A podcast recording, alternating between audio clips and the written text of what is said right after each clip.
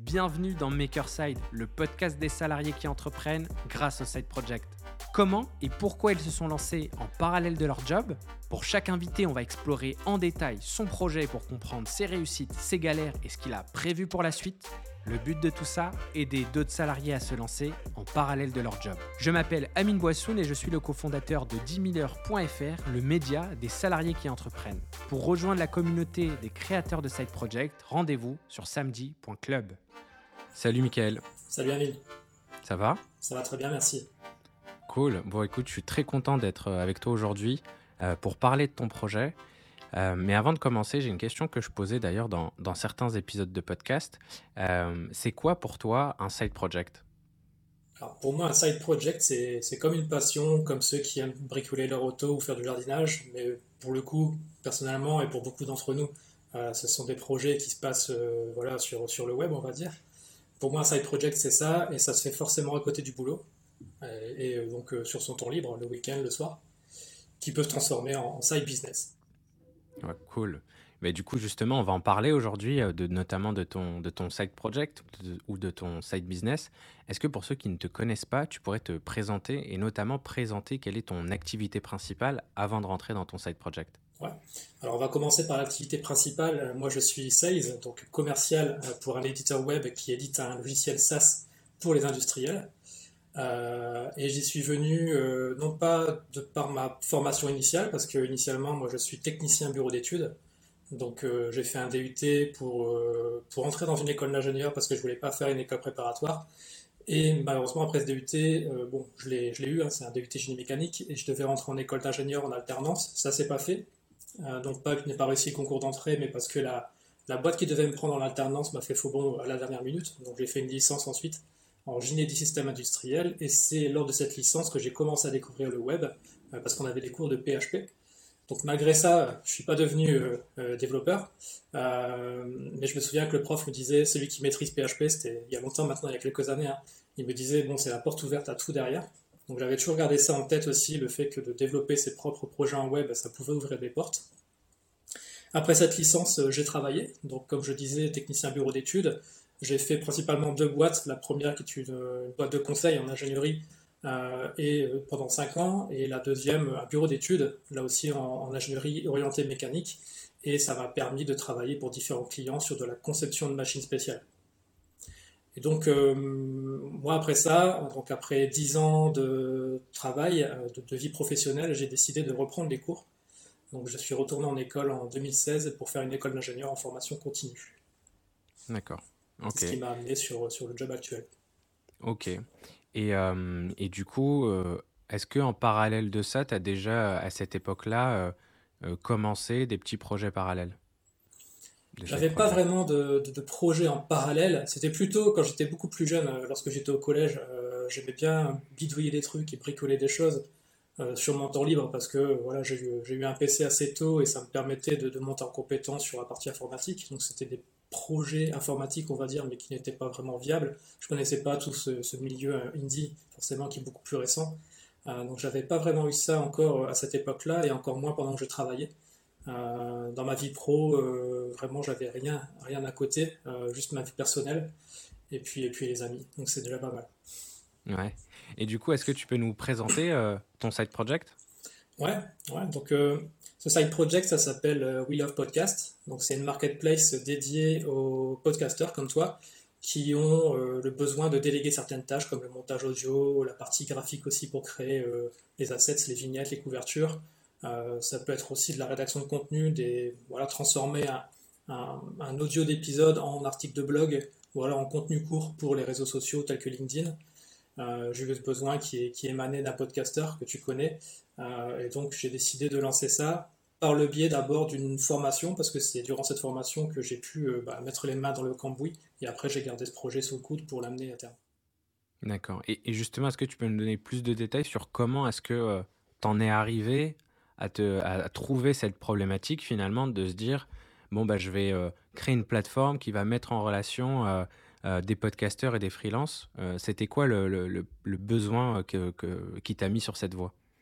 Avant d'arriver à ce besoin précisément qui m'a mis sur cette voie, je vais t'expliquer un peu aussi euh, mon, parcours technique avant d'en arriver là. C'est-à-dire que moi j'ai découvert, comme je te disais, j'ai eu entendu parler de, PHP, je me suis formé un peu au web avec GraphiCart sur ces tutos qui me permettaient d'apprendre voilà, l'HTML, le CSS, un peu de JavaScript, mais ça n'a pas, ça n'a pas été très loin parce qu'il faut du temps pour apprendre. Euh, moi, j'ai découvert les outils no-code. Euh, donc, le no-code, pour moi, ça a été la solution. J'ai découvert ça à l'école. D'abord, avec beaucoup de recul, je ne savais pas trop à quoi ça servait et comment s'en servir, notamment Bubble. Euh, c'était en 2018. Et après, dans mon parcours professionnel, j'ai découvert des outils d'automatisation, la Zapier, voilà, toutes ces choses-là qui permettaient d'automatiser mes process, et ensuite Airtable. C'est seulement quand j'ai su mêler tous ces éléments entre eux, donc Zapier, Airtable, Bubble, et d'autres, d'autres euh, outils no-code que j'ai découverts sur le tas, euh, que, que, je me suis mis à, réfléchir à qu'est-ce que je pouvais faire justement comme side project avec ces outils-là, parce que ça me plaisait beaucoup. Étant frustré de ne pas savoir développer, là pour le coup j'avais une réelle solution pour moi travailler à côté. Euh, et donc je me suis mis aussi à écouter des podcasts, parce que les podcasts j'en ai toujours écouté, mais j'ai écouté du coup des podcasts beaucoup plus nichés, notamment sur les indies, comme le tien, comme, comme Indie Makers de Martin Donadieu. Et c'est dans, euh, dans le podcast de Martin que j'ai découvert euh, Anthony Ekmes, euh, qui, a, qui a créé, c'est un développeur qui a créé Photo Studio, notre propre SaaS qui marche très bien, qui, qui a un très bon MRR. Et je me suis dit, tiens, ça serait cool de pouvoir faire aussi, moi, mon propre SaaS en no-code. Et donc pour ça, je me suis formé au no-code via, via une formation, on pourra, on pourra en parler tout à l'heure. Et du coup, les deux, voilà, les deux sont là, les deux éléments, les piliers sont là, donc le no-code et les podcasts. Et euh, comme j'étais, euh, je suis toujours abonné à la newsletter de, de Indie Maker, euh, j'ai vu dans cette newsletter que Martin cherchait quelqu'un pour l'épauler. Il avait déjà quelqu'un sur la partie montage audio et il cherchait quelqu'un pour écrire les résumés de ses podcasts. Donc moi je me suis proposé, on a fait un test ensemble, ça a bien fonctionné. j'ai fait quelques, quelques résumés d'épisodes. j'ai posté sur Twitter le fait que je faisais des résumés. Très vite, d'autres podcasteurs m'ont demandé un coup de main. Donc il y a eu Contournement, il y a eu SaaS Connexion. Euh, et, donc, bah voilà, j'avais ma petite activité de side business de résumé de podcast. Malgré ça, les podcasts, j'adore en écouter, mais je préfère le faire euh, dans la voiture tranquillement plutôt que d'être derrière le PC à prendre des notes. Donc, au, bout d'un moment, j'en avais beaucoup trop. Hein. j'avais euh, une douzaine d'épisodes à résumer par mois. Donc, il faut les écouter dans leur entièreté. Et je préférais pas vraiment passer du temps derrière l'ordi à écouter des épisodes être concentré. Je préférais apprendre des choses. Donc là, j'aurais dit, bon, écoutez, les gars, je vais arrêter les résumés, mais par contre, euh, je vois que le besoin est là, le besoin est présent, il n'y a pas que la rédaction de contenu, il n'y a pas que les montages audio, il y a d'autres besoins que vous avez. Moi, ce que je vous propose, c'est de monter une marketplace, une plateforme de mise en relation entre euh, des freelances et puis, bon, euh, les, gens comme vous qui ont ces besoins-là. Et donc, c'est là d'où est, née l'idée de, créer la marketplace de, de mise en relation de freelance avec les podcasters. D'accord. Et ça me fait penser à un, article qu'on vient de publier sur notre, notre média, du coup, jimiller.fr, qui parle de cette notion de side hustle stack, où en gros, l'idée, c'est de se dire que je vais commencer par un premier side business. toi, si on, prend, si on fait un parallèle avec ton, ton parcours, ça a été finalement de faire des résumés de podcast. Et à partir de ce premier side business qui fonctionne, parce qu'en vrai, par exemple, tu aurais pu faire le choix de, te dire, bah, écoute, je vais devenir euh, euh, freelance à plein temps euh, spécialisé dans les podcasts, et bien à partir de cette activité-là, tu t'es dit, bon, bah ok, il y a un besoin, et je vais partir sur la création d'une plateforme, d'une marketplace. Mais on en reparlera en plus, je pense, tout à l'heure, il y a, plein de, suites possibles à ce projet-là, finalement en partant euh, d'un premier, euh, business, on peut euh, finalement, en fonction de, ses choix, de ses envies, bah, aller sur des sujets différents. Ça peut être par exemple un cours en ligne sur comment produire son podcast, ça peut être effectivement un SaaS, une marketplace, etc. Qu'est-ce que tu en penses de tout ça? Effectivement, tu as tout à fait raison. C'est aussi le chemin qui m'a amené à ça aujourd'hui. Et je pense qu'on va pouvoir détailler tout à l'heure un peu la manière dont j'ai mis en, place les choses pour y arriver. Et justement, on va rentrer dans le vif du sujet. Donc, euh, si je résume, tu es euh, un peu de manière euh, freelance, du coup, sur ce sujet-là. tu te dis, je vais créer une marketplace. C'est quoi ta première action? C'est quoi Qu'est-ce que tu fais en premier maintenant que tu as, ce problème et cette envie de, le résoudre?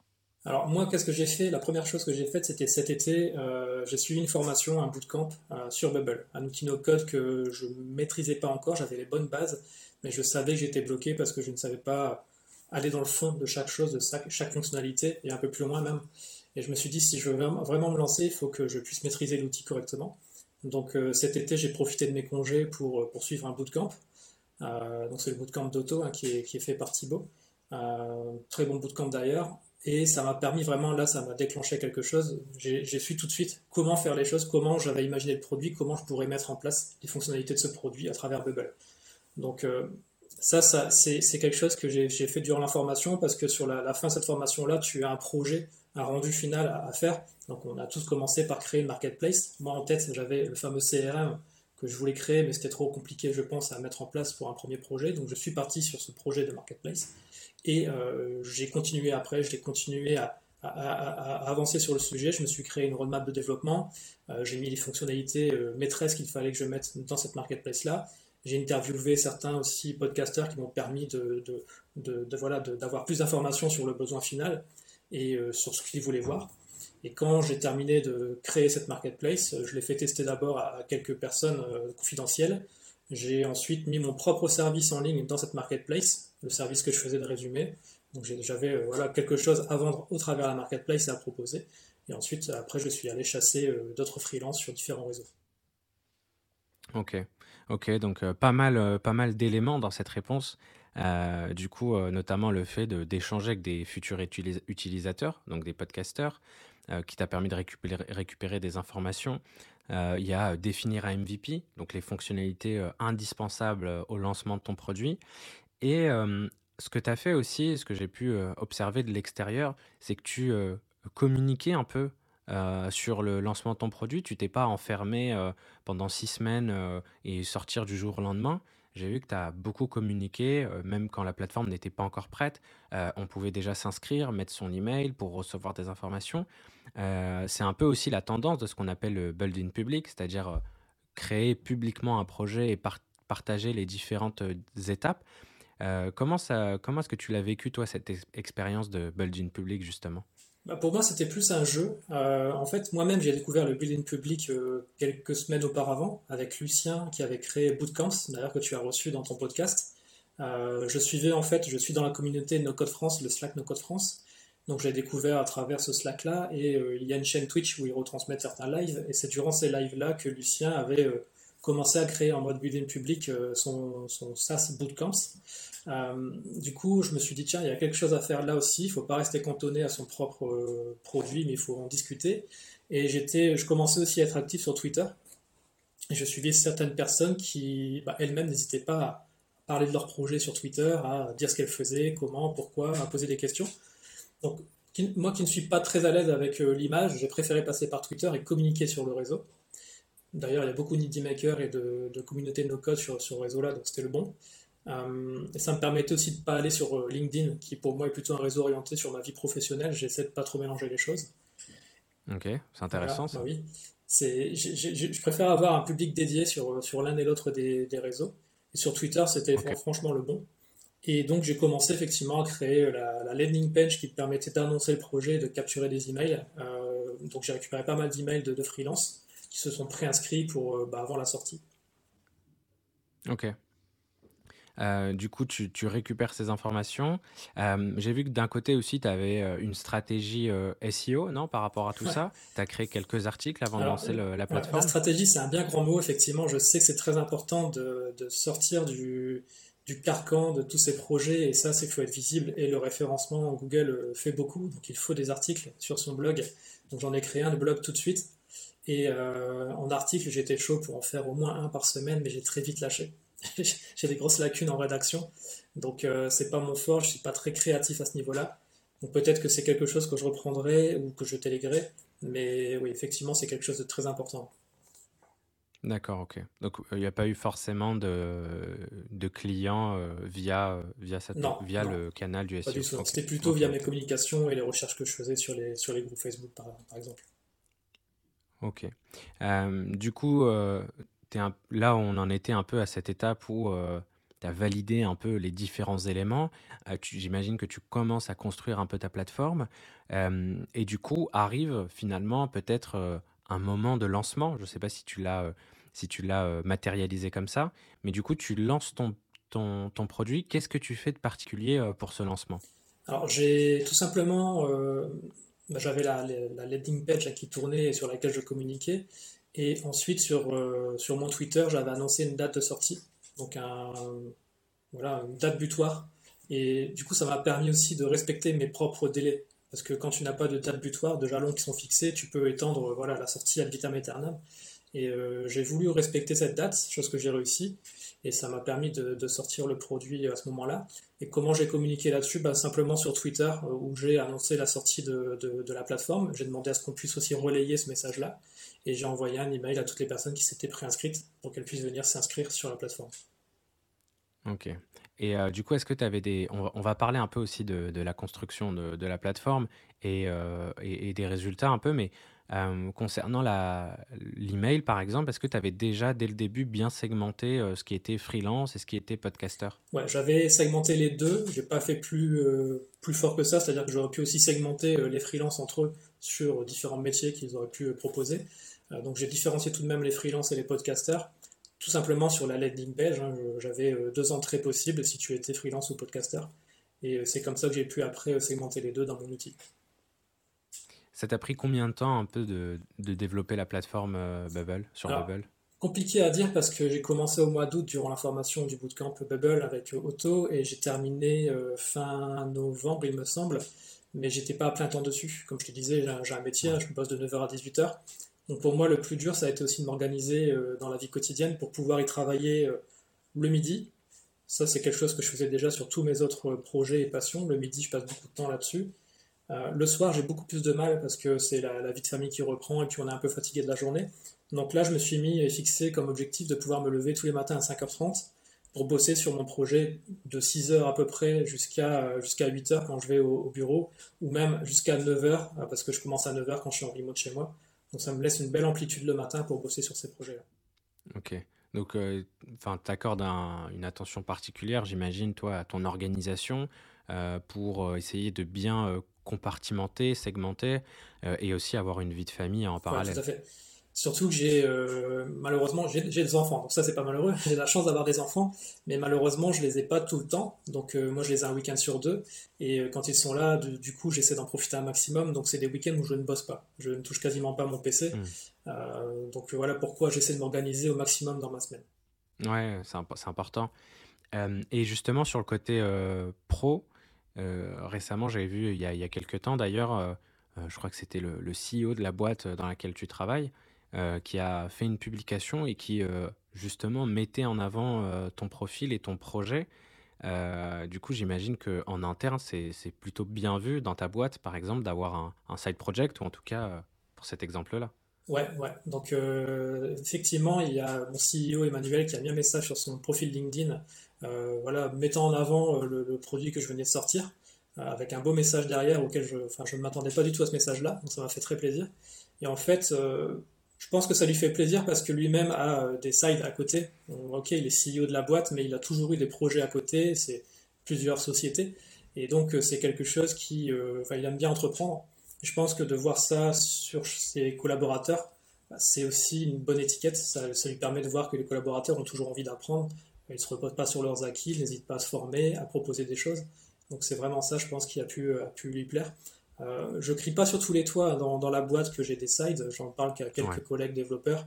Euh, et puis j'en ai parlé forcément avec le CEO lors de, voyages communs qu'on faisait pour aller à, des salons. Ça permet aussi de, parler de choses plus privées. Et donc euh, voilà pourquoi il est au courant de mes projets. Ok, ok. Parce que c'est vrai que c'est un sujet assez récurrent des personnes qui sont, qui sont salariées et qui ont un side project. Euh, certains ont peut-être euh, peur d'en parler, euh, peur que ça soit mal vu. donc c'est toujours intéressant quand il y a de, bons retours comme ça d'entreprises qui, sont bah, qui sont au courant que finalement ça, ça, ça a ses avantages d'avoir des salariés qui ont, qui ont des side projects. Clairement, ça a des avantages. Moi, le premier avantage que j'ai vu, c'est lorsque j'ai créé, avant We Love Podcast, j'avais monté une boutique en dropshipping pour essayer un peu tout ça, justement, comprendre comment ça marche la création d'une micro-entreprise, comment ça marche la compta, la facturation, le marketing, les ads Facebook, Facebook etc. Et euh, c'est lors de la création et du lancement de cette boutique-là que j'ai appris énormément de choses, euh, que, ce soit sur de l'administratif, comme je viens de te dire, mais aussi sur WordPress, tout simplement. Hein. En interne, on utilise WordPress, on n'est pas encore passé à Webflow, peut-être un jour, mais euh, du coup, ça m'a permis aussi de, comprendre comment fonctionnait le e-commerce sur WordPress avec WooCommerce euh, et, du coup, voilà, surtout que c'est une chose qu'on va peut-être mettre en place chez nous aussi sur, sur la partie euh, professionnelle. Donc c'est toutes des petites billes que tu peux choper, tu apprends par-ci par-là et après tu essaies de les mettre en application dans ton boulot. Hmm. Du coup, on va, on va rebasculer maintenant sur le, le, le, projet Bubble, parce que je pense que c'est assez intéressant d'en discuter en détail, parce qu'on entend souvent des, personnes qui créent des projets euh, sur Bubble ou sur des outils en particulier. Là, aujourd'hui, on, est on est avec toi et, justement, on va parler de, ce projet que tu as développé sur Bubble. Euh, moi, la première question qui me vient en tête et qui pourrait aussi intéresser des personnes qui nous écoutent, c'est au-delà de cet aspect où il faut du temps pour se former, où il faut un certain, un certain, certain temps investi, combien ça te coûte aujourd'hui d'avoir un projet sur Bubble qui tourne Aujourd'hui, ça ne me coûte pas grand-chose parce que j'ai d'abord pris le plan gratuit pour développer mon produit avant de le mettre en ligne. Une fois que tu veux le mettre en ligne, c'est là où tu payes ton forfait Bubble. Le premier prix du forfait Bubble commence à 30 dollars, je crois, donc 25 et quelques euros. Euh, donc c'est vraiment pas cher, surtout si tu arrives déjà à rentrer un peu de cash avec ton produit, c'est vite rentabilisé. Et derrière, j'ai euh, pour mon blog, j'ai un WordPress. Donc là, c'est un hébergement VH euh, traditionnel qui coûte pas vraiment cher à l'année, mais c'est tout ce que ça me coûte aujourd'hui. Ok. Et comme tu le disais tout à l'heure, tu peux développer la plateforme et finalement commencer à payer une fois que tu lances officiellement ta solution ou une fois que tu lances même en bêta en test mais en tout cas euh, avec des vrais utilisateurs. Ouais, c'est ça, exactement. Ok. Euh, c'est quelque chose que tu recommandes d'ailleurs euh, de, de, faire un peu comme, comme ce que tu as pu faire. Hein? On a parlé tout à l'heure de, de, tes différentes étapes. C'est ce que tu recommandes avec un peu de recul ou est-ce qu'il y a des choses que, que tu aurais pu améliorer ou faire différemment? La, la, seule chose que j'aurais pu améliorer, alors je parle pas de la partie comment lancer un produit, enfin si comment lancer un produit, mais pas sur la partie logicielle et commencer à créer en gratuit puis mmh. payer. Euh, ça, je pense que tout le monde va le faire comme ça. Là, je suis en train d'apprendre Webflow et pareil sur Webflow, ben, j'ai le compte gratuit qui me permet de faire deux projets et après, quand je vais en lancer un, là, je vais payer. Tu es obligé d'y passer par ce mode-là maintenant. La seule chose que j'aurais dû faire autrement, alors j'ai essayé de le faire via mon compte Twitter, mais c'est vraiment créer une communauté. Euh, malheureusement, aujourd'hui, je n'ai même pas encore de communauté euh, liée à mon produit. J'ai juste des emails et surtout des emails de freelance, mais je n'ai pas aussi de communauté de, de, de podcasters. Euh, j'ai pas un Discord, j'ai pas un Slack sur le produit qui me permettrait d'attirer euh, des podcasters. Et ça, je le ferai, je ferai différemment, je pense. D'abord, créer la communauté, c'est vraiment important avant le produit. D'accord, ok.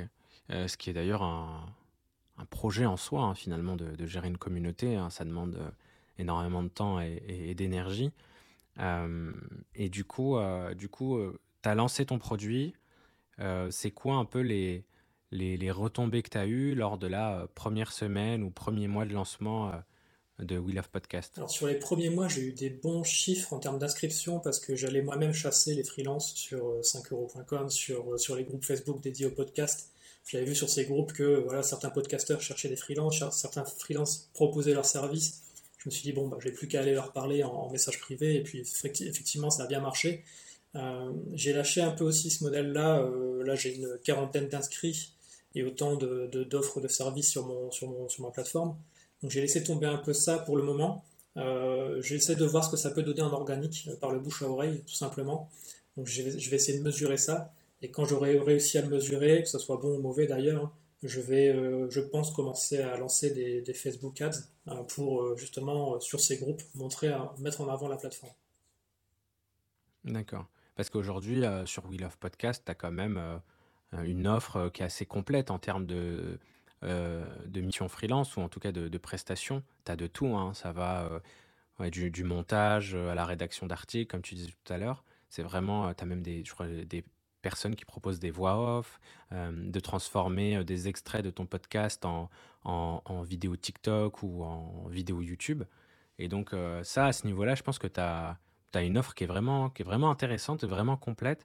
Euh, et du coup, au niveau euh, podcaster, du coup, euh, quelle a été la, la, la manière d'aller chercher des, des, personnes qui pourraient utiliser ta plateforme? Alors pour l'instant, je ne suis pas encore allé les chercher. parce que dans les plateformes, les marketplaces, hein, c'est le problème de l'œuf et la poule. Il faut bien commencer par avoir quelque chose, l'un des deux. Hmm. Je pense que moi, la valeur ajoutée est sur l'offre d'abord. Et après, faire connaître la plateforme aux clients, ça sera beaucoup plus simple s'il y a beaucoup de contenu de qualité. Donc j'ai pas encore été discuter et chercher ces podcasteurs-là. Euh, j'en parle juste à mon réseau proche. Toi, tu es au courant. Il y a mes anciens clients sur le résumé qui sont au courant aussi. Puis après, ça se passe un peu le mot entre eux. Euh, donc j'ai pas encore beaucoup de, ventes non plus. Hein. J'ai euh, principalement un bon client aujourd'hui qui fait appel à plusieurs services sur la plateforme. Euh, pour l'instant, voilà où j'en suis.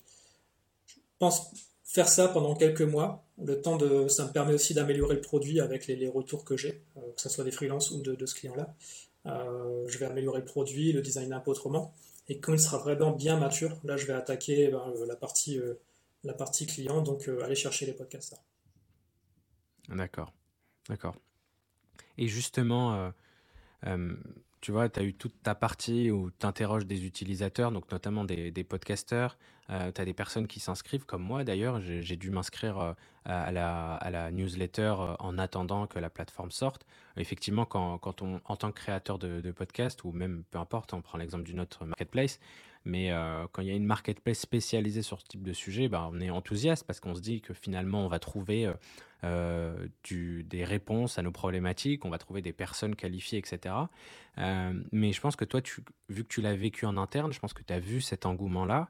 Et finalement, derrière, lorsqu'il y a eu la sortie de la plateforme, il n'y a pas eu forcément cet engouement qui s'est traduit en, en, vente ou en prestation. Je prends mon exemple, par exemple.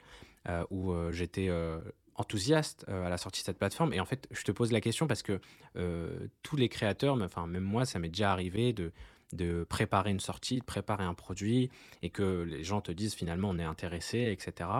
Et, arriver à la sortie du produit, et eh ben effectivement ça se traduit pas.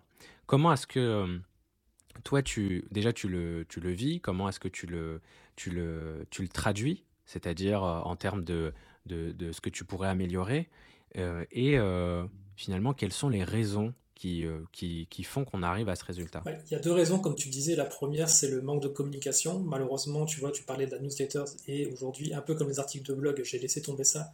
Je suis beaucoup plus technicien et donc j'aime bien bidouiller et créer le produit plutôt que de créer la com qui va autour. Euh, je suis pas du tout bon en marketing, malheureusement. Donc il y a déjà cet effet-là. au début, tout le monde est content, mais après, il faut, il faut maintenir cette communication et ce, cette relation. Et, deuxièmement, euh, ça s'explique simplement par le fait que les, podcasteurs n'ont pas tous des budgets euh, pour déléguer. Tout le monde aimerait déléguer, mais tout le monde ne va pas le faire, ne va pas pouvoir le faire. Donc il y a des, podcasts qui sont euh, voilà, sans, avec zéro budget. Il y en a qui ont du budget parce qu'ils ont des autres side business à côté et ça permet d'avoir du cash pour payer ce travail-là. Le podcast pour eux c'est juste un canal d'acquisition pour leurs autres side business. Et après, tu en as où euh, c'est vraiment des gros podcasteurs avec déjà une équipe en place, pourquoi pas en interne. Euh, si tu prends Génération Do It Yourself, j'ai déjà parlé euh, avec Mathieu, tu vois qu'il a, déjà l'équipe en interne, donc il n'a pas besoin d'aller chercher sur une marketplace comme la mienne ce genre de profil-là. Donc il faut trouver le juste bon milieu, et quand je l'aurai bien trouvé et ciblé avec la bonne offre, c'est comme ça que je te disais que je vais, je vais attaquer les podcasteurs, je vais pouvoir aller les chercher, et là ça va passer par de la com et de la pub. Ouais, finalement, c'est encore, euh, c'est affiner le persona pour trouver euh, le bon persona. Et toi, tes critères dans ton persona, c'est finalement, euh, bah, éventuellement, le nombre d'écoutes. Est-ce que c'est un podcast qui est sponsorisé ou pas? Parce que du coup, si c'est sponsorisé, potentiellement, il y a un budget. donc, c'est ces différents critères finalement que tu vas, que tu vas affiner au fur et à mesure. Exactement, ouais. Et je pense que du coup, ça ne sera pas les, les gros, les gros podcasts. Euh, qui ont du budget mais qui passeront par d'autres moyens. Et j'ai une idée aussi actuellement qu'on m'a soufflé, c'est un ami Malcolm qui m'a soufflé ça. Il y a beaucoup beaucoup d'entreprises maintenant qui ont leur propre podcast en interne, donc des podcasts B2B. Moi-même, je suis dans le digital, tu vois, c'est un SaaS pour industriel dans la transformation digitale. Euh, et on a remarqué que certaines autres euh, entités comme les nôtres avaient des podcasts en interne. Et je pense que ce genre de marché, donc du B2B, pourrait me permettre de trouver une nouvelle clientèle à laquelle je n'avais pas pensé dès le départ. Ok, donc pas forcément des créateurs, mais euh, effectivement des entreprises. Des entreprises qui, elles, passeraient beaucoup plus facilement par des plateformes de genre 5euros.com ou Fiverr, et donc Have Podcast aussi. Mmh. Ouais, parce que moi je reprends mon exemple, on en a déjà parlé, mais effectivement, euh, moi aujourd'hui le, podcast, euh, il n'est pas, il pas sponsorisé, donc il ne fait pas de rentrée d'argent. mais du coup, effectivement, c'est c'est cette cette, euh, comment dirais-je? Ouais, c'est cet euh, affinage finalement à faire, à continuer. Et euh, là, tu donnais un exemple très intéressant où tu parlais un peu de, des agences, ou en tout cas des, entreprises, pardon, qui, qui, ont un podcast. Et j'ai vu passer un tweet il n'y a pas longtemps que, que tu as fait, où tu parlais de justement, d'éventuellement bah, évolué vers une forme d'agence. Est-ce que tu peux nous en dire un peu plus? Oui, bien vu. je vois que tu, tu, me suis vraiment sur, sur les réseaux. en fait, j'avais eu l'idée, pourquoi pas, de transformer cette marketplace ou alors d'ajouter quelque chose de supplémentaire pour proposer un service plutôt orienté en mode agence et donc euh, le podcasteur, plutôt que de chercher à la fois un monteur, à la fois un rédacteur, à la fois ceci, cela, sur la plateforme et devoir du coup traiter avec chacune de ces personnes, donc ça, alors, ça lui prend du temps au final de traiter avec ces personnes-là sur la plateforme, pourquoi pas offrir un package complet qui te proposera du montage audio, du montage vidéo, de la rédaction de contenu, et plein d'autres choses, mais de, packager tout ça, de proposer un service premium tout en un, et donc euh, le, le podcasteur du coup n'a plus qu'à choisir ce qu'il lui faut, dire ok il me faut ça, voici mes conditions, on paye, et voilà. Donc euh, être plutôt format agence euh, que euh, plateforme de mise en relation. Ok. Et, et, du coup, bah, c'est un peu ce qu'on parlait tout à l'heure avec la Side Hustle Stack, où en gros, tu as différents, différentes briques, différentes piles que tu pourrais empiler en fonction de, tes choix, mais aussi en fonction de tes opportunités. durant le podcast, tu nous as parlé du CRM rapidement. Mais est-ce que tu peux nous, nous, expliquer un peu ce que, ce que tu entends par CRM justement euh, pour We Love Podcast? Euh, Moi, l'idée de base, c'était ça, hein, le, fameux CRM, euh, parce que, encore une fois, Anthony Ekmetz l'a fait pour, avec les photographes, avec Photo Studio. moi, je voudrais le faire dans le milieu du podcast parce que ça me plaît et parce que je vois comment Martin, par exemple, peut fonctionner avec ses invités. Euh, il, voilà, il tient tout ça sur un Notion, il a, la liste de ses invités, les dates d'enregistrement, il a les liens Riverside, etc. qui sont incrustés dans, pour chaque invité prévu. Euh, et par contre, il y a des, avantages à ça, c'est que la personne n'est pas relancée au bon moment, euh, il manque peut-être des informations, et après, qu'est-ce que tu fais de cette personne-là? Une fois que tu l'as relancée, que l'épisode est tourné, bah, qu'est-ce que tu en fais? Ça vaut toujours le coup de la recontacter quelques mois plus tard pour faire le point sur son projet, éventuellement la réinviter, ça vaut aussi du coup le jour de la sortie de l'épisode ou la veille de lui proposer un email automatisé avec euh, des assets, donc des petites images, des vignettes, des, euh, corps de texte déjà écrits qui lui permettraient juste de, les copier-coller sur ses propres réseaux pour faire la pub de l'épisode. Donc il y a plein de choses à faire autour de, la relation client et de la gestion client quand tu es podcasteur et, euh, invité. je pense que le CRM a quelque chose à, amener là-dessus. Et par contre, c'est difficile parce qu'il y a plein de CRM qui existent, il y en a des, dizaines. Hein. Et il ne faut pas euh, faire une copie d'un CRM. Euh, sinon, euh, voilà, tout le monde ne va pas trouver son bonheur et ça ne sera pas la chose qui différencie ce CRM d'un autre. Donc je pense que voilà, il faut que je prenne le temps de poser vraiment toutes mes billes et de savoir qu'est-ce qui manque à chacun et après d'agréger toutes ces informations-là pour sortir le, meilleur des produits. Ouais. Et donc effectivement, pour ceux que peut-être qui, qui n'ont pas connaissance de cette notion de CRM, donc un CRM c'est un outil qui permet euh, de gérer un peu ces, deals et ces opportunités dans une entreprise, où en général, ça va être des, sales qui vont noter un peu les, opportunités en cours. Et là, finalement, la version pour euh, photographe, bah, par exemple, c'est noter toutes les personnes qui euh, ont demandé à réserver une séance avec un photographe et au fur et à mesure pouvoir traiter la demande sur cette plateforme-là, c'est-à-dire sans quitter la plateforme. Et donc toi, évidemment, tu voudrais faire la même chose pour les podcasts. Et c'est vrai que je pense que voilà, à déterminer au fur et à mesure avec les besoins, etc. Euh, tu vois, aujourd'hui, par exemple, on avait notre enregistrement de podcast. Et eh ben, euh, j'ai créé une invitation, mais j'ai pas mis le lien euh, dans l'invitation pour qu'on puisse se retrouver sur, sur ce lien pour enregistrer. Donc, par exemple, ça réglerait ce type de problème. Exactement. Il y a d'autres pistes que, tu as en tête par rapport à, à We Love Podcast? Parce qu'en fait, finalement, maintenant que tu es rentré dans un sujet qui est le sujet du, du podcast, as plein de possibilités, j'imagine. Effectivement, moi, euh, We Love Podcast, j'aimerais en faire une sorte de studio euh, qui me permettait de créer euh, des idées, de les tester, et si ça marche, bon, bah, je les implémente à l'intérieur de We Love Podcast. Donc aujourd'hui, j'ai fait la, marketplace, on parle du CRM, pourquoi pas sortir un service premium en mode agence. j'ai aussi en tête d'intégrer une IA de reconnaissance vocale qui permettrait de transformer un audio d'épisode en texte. Donc il y a d'autres applis hein, qui le font très bien, mais qui peuvent coûter un peu cher. Euh, j'aimerais trouver euh, quelque chose de très simple. Pas beaucoup d'options, tu poses juste ton audio et en sortie tu as ton, ton écrit, mais euh, sans trop de fioritures, qui me permettrait là aussi de proposer ça en mode SaaS avec un prix très attractif par rapport à, d'autres personnes qui font déjà ça. Ok. Mais voilà, c'est ce que j'ai en tête. Je voudrais tester plein de sujets autour du podcast dans We Love Podcast, et donc ça ne serait pas qu'une seule plateforme de relation. Ok.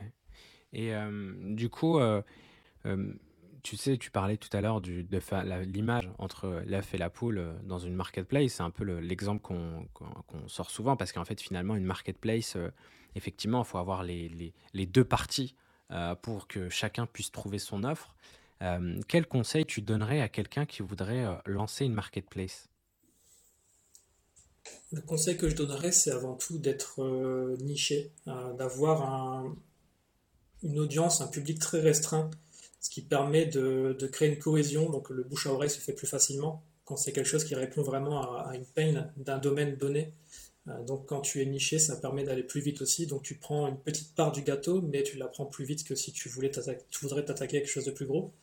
Euh, et donc commencer par euh, bah, étudier, par exemple tu vois Airbnb, ils vont se concentrer pourquoi pas sur, sur des régions ou des pays ou des événements, et derrière amener les, personnes qui sont concernées par ça. Et euh, voilà, c'est ce, ce que je proposerais, moi, euh, c'est de dire il faut se nicher. D'accord. Après, comment, euh, comment lancer et comment trouver, c'est, bah, on parle de l'œuf ici, comment trouver l'œuf, bah, c'est d'attaquer aussi des, des, des, audiences et des réseaux qui sont sur cette niche-là, et moi je le fais par, par des groupes Facebook. Ouais, ok. Et effectivement, tu avais un peu de cette stratégie d'aller sur d'autres plateformes qui sont généralistes euh, et euh, d'aller euh, leur envoyer des informations, un peu aussi comme ce qu'a fait Airbnb à ses débuts. c'est un peu le hack qu'on ressort, où Airbnb allait chercher sur Craigslist, qui est l'équivalent du Bon Coin, des personnes qui mettaient en, location des logements, et pour leur dire, bah, vous êtes sur une plateforme généraliste, qui est le Bon Coin, enfin Craigslist, bah, du coup, venez sur notre plateforme, où nous, on est une plateforme de niche, où il y a uniquement des logements en location. Ouais. C'est un peu ça, c'est ce que j'ai fait. Et euh, donc via Facebook, via les groupes, via les sites de, freelancing aussi plus généralistes. Et maintenant, j'essaie aussi d'aller directement euh, détecter des profils LinkedIn de, de monteurs audio, par exemple, ou de rédacteurs, pour, euh, bah, pour leur, proposer d'échanger ensemble directement. D'accord. Même si au départ, je disais que je ne mélangeais pas LinkedIn et Twitter, mais ils ont franchement des, des bons réseaux à ce niveau-là et ça peut faire du bouche à oreille aussi.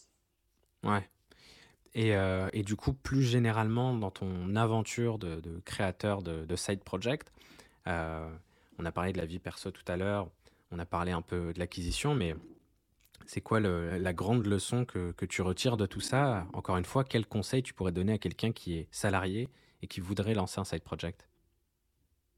Bah, Avant tout, forcément, enfin, comment je peux dire ça? Pas forcément avoir l'envie de faire de l'argent avec son projet. C'est avant tout un projet qui doit euh, être euh, comme une passion.